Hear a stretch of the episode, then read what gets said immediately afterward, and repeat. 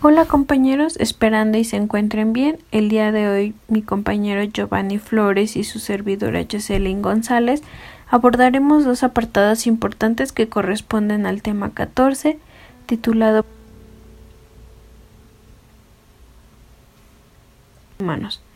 En el primer apartado daremos un breve recorrido hacia las reflexiones sobre Manuel Joseph Silles y su obra ¿Qué es el tercer estado? Así como sus otros aportes a la forja del Estado constitucional, mientras que en el segundo apartado estaremos abordando los principios de universalidad, interdependencia, indivisibilidad y progresividad de los derechos humanos. Comenzaremos que durante el tiempo de Manuel Joseph Silles, quien vivió entre los años 1748 y 1836, es decir, entre mediados del siglo XVIII y primer tercio del siglo XIX, que fue un periodo esencial en el desarrollo de las ideas políticas y cambios sociales para la humanidad. El espíritu de Sieyès es el espíritu mismo de la Revolución Francesa. Para poder comprender a Sieyès es conveniente recordar que en el siglo XVII el régimen absolutista se fortaleció en Francia en aquel entonces los hugonotes fueron vencidos en la Rochela y varias conspiraciones detectadas fueron controladas y finalmente desactivadas. Cayó derrotado el feudalismo estamentario, aunque quedaron algunos de sus rezagos completamente subordinados al poder absoluto del rey, quien reafirmó su autoridad y aumentó la exaltación de la teoría del derecho divino que era el fundamento del absolutismo. En el gobierno de Luis XVI, que sucedió a Luis XV, el empobrecimiento y la miseria aumentaron, se siguieron fomentando los privilegios en las minorías y a ello se sumó la debilidad del propio rey. En la práctica entregó la conducción de Francia a algunos de los allegados de la nobleza y a la reina María Antonieta de Austria revelando la adicional grave crisis del mando existente. Se fue agudizando el enfrentamiento ya desde mucho tiempo atrás entre la burguesía y la nobleza y el clero.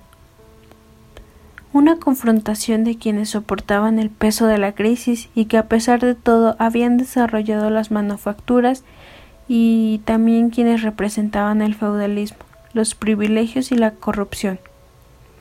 En el año 1787, Luis XVI convocó a la nobleza, al alto clero y al Estado llano.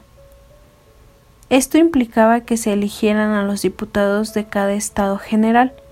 Cuando se convocaban las elecciones para elegir diputados del tercer Estado, los electores acostumbraban a redactar unos cuadernos denominados CAIRS, manifestando sus preocupaciones, sus problemas y sus reclamos, que se exponían en algunos lugares públicos para, conocimiento de los candidatos. De tales cuadernos se desprendía que los principales pedidos de los burgueses campesinos era la supresión y la rebaja de los impuestos, mientras que los burgueses citadinos reclamaban la dación de una nueva constitución para Francia y la participación en la administración y conducción política del Estado. Los estados generales se reunieron en Versalles, en donde los diputados del tercer estado comprobaron que los representantes de la nobleza y de los del alto clero traían preacuerdos sobre la mayoría de las cuestiones económicas, mientras que los diputados del tercer estado propusieron que se modificara el sistema a un voto por diputado y no por Estado, recogiendo los planteamientos formulados por el diputado Emmanuel Joseph Sieyès. Esta propuesta basada, como está dicho en el pensamiento de Sieyès, provocó dos hechos inéditos y de enorme trascendencia para Francia y el avance político social occidental. En primer lugar, tenemos que la propuesta impuso a pesar de la tenaz oposición de los diputados de la nobleza y del alto clero. En segundo, el 17 de junio de 1789, los diputados del tercer estado haciendo eco de las ideas de Selles y argumentando representar un 95% de la nación, se declararon en la Asamblea Nacional y se señalaron como tareas enfrentar y resolver la grave crisis por la que se estaba atravesando en el país. El rey Luis XVI, enterado de la noticia, mandó a cerrar Versalles y trató de impedir que los diputados del tercer estado se volvieran a reunir, fracasando rotundamente en su empeño. Los diputados del tercer estado se reunieron en la asamblea sala de juego de la pelota de Versalles y juraron no separarse jamás hasta no haber dado una constitución a Francia, argumentando que la nación requería un nuevo contrato social. Ante la oposición asumida por los representantes del tercer estado y la gravedad de la situación económica, social y política, Luis XVI se vio obligado a transigir. Dispuso la concurrencia de los diputados de la nobleza y del alto clero a la secesión conjunta con los diputados del tercer estado convocada para el 27 de junio de 1789 y quien autorizó la conversión de los estados generales en Asamblea Nacional. Así se había producido el triunfo de los principios liberales de la libertad, la igualdad, la seguridad y la resistencia a la opresión y a la propiedad. Luego vendría un proceso revolucionario que comprendió tres etapas. En la primera etapa abarcó la transformación de los estados generales en la Asamblea Nacional y la conclusión de los trabajos de la Asamblea Legislativa. Se dio la famosa toma de Bastilla en el año 1789, junto con ella la abolición de los privilegios feudales en agosto del mismo año, la sanción de la Declaración de los Derechos del Hombre y del Ciudadano, el 26 de agosto de 1789 y por último la sanción de la Constitución de 1791. Esta estableció una monarquía constitucional. En la segunda etapa se comprendió la aceleración de la revolución, la convocatoria a una convención para revisar la Constitución, la dictadura jacobina y el periodo de la llamada Rey del Terror se produjo el enfrentamiento del pueblo armado a los ejércitos extranjeros y a la ejecución sumaria de unas mil personas. Por último tenemos que en la tercera etapa es en donde a partir de un golpe determinador y el gobierno del directorio se dio en el arresto de los jacobinos, la aprobación de la Constitución de 1795 y el descubrimiento de las conspiraciones de los iguales. Emmanuel Joseph Sieyès, quien no solo redefinió los conceptos de nación y de constitución, concibió las categorías del poder constituyente y del poder constituido, así como sus características, diferencias y relaciones, sino que a partir de aquellas categorías creó la idea germinal del Estado constitucional y del control concentrado de la constitucionalidad. El proceso en cuestión concluiría con el triunfo de Napoleón Bonaparte, además de la nueva constitución y el establecimiento de la monarquía absoluta, que en el fondo significó un Estado liberal burgués. Dentro de la biografía de Manuel Joseph Sieyès se menciona que al cumplir 14 años de edad fue educado por un tutor como también por los jesuitas y por los regentes del Colegio de las Doctrinais de Dragungun, ingresado en 1762. Durante su preparación sacerdotal, que duró diez años hasta 1772, se dice que estudió filosofía y teología. Su especialidad inquietud de Sieyès fueron por las ciencias y los nuevos principios filosóficos, así como su racional rechazo a las ideas de la teología conservadora. En el año 1773 fue ordenado sacerdote y para fines de 1775 recibió su primer empleo real como secretario del Monseñor Lubesberg, obispo de Trengir. Tras dos años como diputado de la diócesis, participó en los estados de Bretaña, promulgó el concepto de unidad, defendiéndolo con pasión y soñando con la reunión de los conocimientos humanos en un solo dulce acuerdo. Para conseguir el deseado estado de perfección y solucionar los problemas de los demás, se propuso la aplicación de los poderes mentales, armando que si el pensamiento se pierde, adiós a la humanidad. Se sabe que en el año 1780 escribió destacando la importancia de las asambleas provisionales, sosteniendo que eran las únicas asambleas de, propietarios y proponiendo su unificación.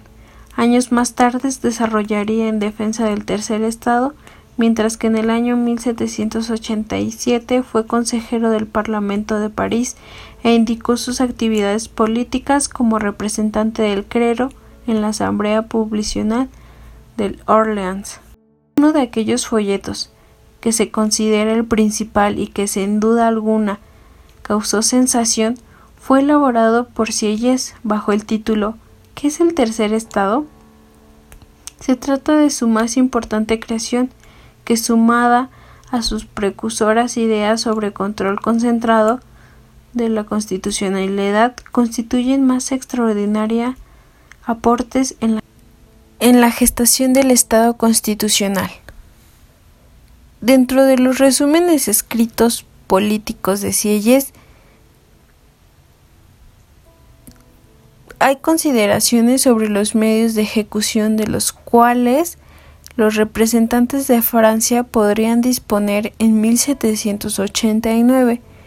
Da una fervorosa respuesta a la declaración formulada por el rey Luis XVI al lanzar la convocatoria a los Estados Generales para la Asamblea Nacional, quien invocó como fundamento en su decisión la tradición histórica francesa, lo cual para Sieyès era una burda farsa, si se tenía en cuenta que los estados generales no se habían reunido desde 1617 y que la nobleza y el clero eran abiertamente reacios a sus fundamentos. Los estados generales no serán grandes y útiles por mucho saber y querer que se les atribuya, se les reunirá el poder de derecho y ejecución.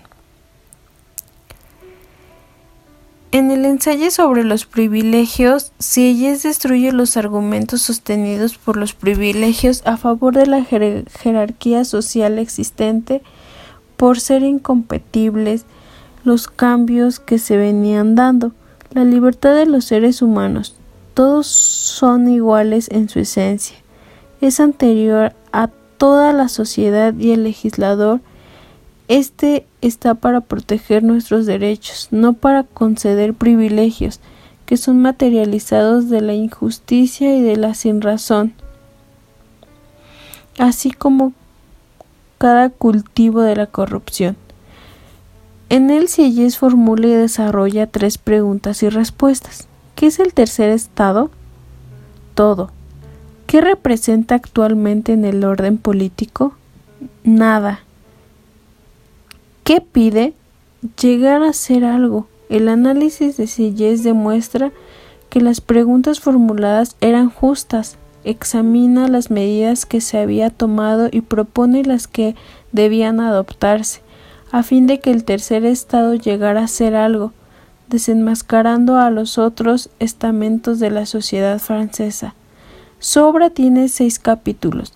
En el primero de ellos el autor muestra que el tercer estado por sí por su forma independiente de los otros estamentos es una nación completa para la cual analiza el concepto de nación. En el segundo, trata de demostrar que el tercer estado ha sido nada por haberse dado una situación servidumbre, coacción y de humillación reclamado por cambio. En el capítulo tercero responde a la pregunta ¿qué es lo que pide el tercer estado para llegar a hacer algo? formulando tres peticiones muy concretas que sus representantes sean escogidos entre los ciudadanos que verdaderamente pertenecen a él, que sus diputados sean en número igual a los dos estados privilegiados y que los estados generales no voten por órdenes, sino por cabezas. La constitución para Sieyes es la organización de poder, desde que el cuerpo social llamado nación sumatoria de voluntades individuales que conforman una voluntad común nacional, no podría marchar sin organización, formas y leyes propias que hagan posible que cumplan sus funciones como tal. Por consiguiente, la Constitución nace a partir de los conceptos de nación y de poder organizado, y en tal sentido solo el pueblo tiene la facultad de crear una Constitución. Si ellas distingue entre leyes constitucionales y leyes propiamente dichas. Las primeras emanan del poder constituyente, las segundas del poder constituido. Dividen a las primeras que denominan leyes fundamentales, entre ellas que regulan la organización y funciones del cuerpo legislativo, y que las regulan la organización y funciones de los diferentes cuerpos activos, dividen las segundas entre las inmediatas o protectoras y a, las mediatas o directrices. Construyó la formulación teórica del poder constituyente y en el poder constituyente a consecuencia del poder constituido atribuyendo al primero una calidad funcional y regulan del segundo, establecido además que el segundo debía moverse según condiciones constituidas que estaban determinadas por el primero. Silles contribuyó a la destrucción del antiguo régimen y a la creación de la nueva sociedad. Desarrolló la teoría del gobierno representativo. Desentrañó el problema de la fuente de legitimidad para gobernar dio forma cabal al sistema representativo y a la naturaleza del mando. Solucionó la antinomia que presentaba el principio de la indivisibilidad de la soberanía de Rousseau con el de la división de poderes de Montesquieu. Creó la teoría del poder constituyente, de los poderes constituidos y del poder comitente. Sistematizó los derechos del hombre y del ciudadano, compatibilizó las nociones de nación y del poder constituyente con la de la propiedad, dio basamento sólido a la formación del Estado constitucional. Bueno, pasaremos al segundo apartado en donde se verán los principios de universalidad, interdependencia, indivisibilidad y progresividad de los derechos humanos. Para poder continuar con este podcast pasaremos al siguiente tema, el cual es los principios de universalidad, interdependencia, indivisibilidad y progresividad de derechos humanos. Como todos sabemos, la Declaración Universal de Derechos Humanos fue aprobada por la Asamblea General de la Organización de Naciones Unidas y esta está constituida por 30 artículos, en los cuales se estipulan la protección de derechos civiles y políticos así como derechos económicos, sociales y culturales. Estos derechos están protegidos por dos tratados internacionales. Por un lado está el Pacto Internacional de Derechos Económicos, Sociales y Culturales y por otro lado está el Pacto Internacional de Derechos Civiles y Políticos. Recordemos que la Asamblea General de Naciones Unidas en 1950 dijo que el goce de derechos civiles, políticos, económicos, sociales y culturales están vinculados entre sí y se condicionan mutuamente. Cada uno, cada uno de estos dos tratados internacionales, en su artículo 2, garantiza la no discriminación por motivos de raza, color, sexo, idioma, religión u opinión política. También en su artículo 3 asegura a los hombres y a las mujeres la igualdad del título a gozar todos los derechos civiles, políticos, sociales, culturales y económicos.